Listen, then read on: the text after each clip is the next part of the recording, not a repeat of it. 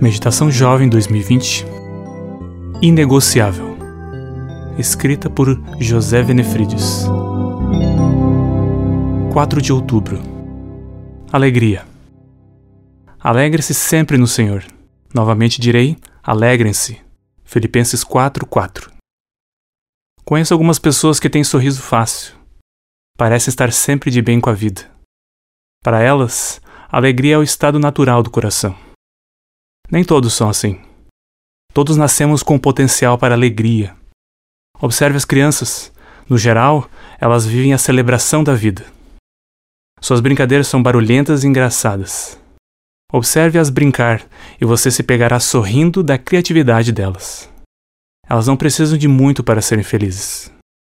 Em Surpreendido pela Alegria, C.S. Lewis relata sua jornada do ateísmo para o cristianismo autêntico. Ele percorreu esse caminho tentando descobrir qual era a fonte da alegria que havia experimentado na infância. A experiência da conversão, como disse Jesus, nos faz semelhantes às crianças. Voltamos a sorrir com o coração. Mas quando foi que tudo ficou tão sério? Em que momento perdemos a habilidade de dar umas boas gargalhadas?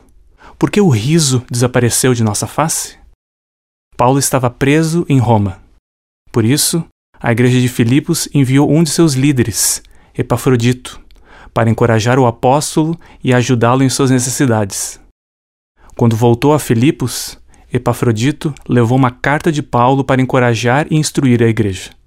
Nela, o apóstolo afirma sua completa satisfação e alegria em Cristo, mesmo em face dos sérios problemas que enfrentava. Em cada capítulo, ele mostra o supremo lugar de Jesus em sua vida. Ao lermos essa epístola, entendemos que alegrar-se em Cristo é a primeira prioridade da vida cristã. Não existe nada como alegria para curar as amarguras da existência. A felicidade é terapêutica. Quem era esse prisioneiro que ensinava a igreja a se alegrar? Ele repete esse mandamento três vezes, como se estivesse estabelecendo um novo princípio. Em Cristo, podemos experimentar felicidade real. Aprenda a depender dele, e a verdadeira alegria será uma realidade em sua vida. Meu nome é Lucas Dimer de Lemos. Eu sou editor na Casa Publicadora Brasileira.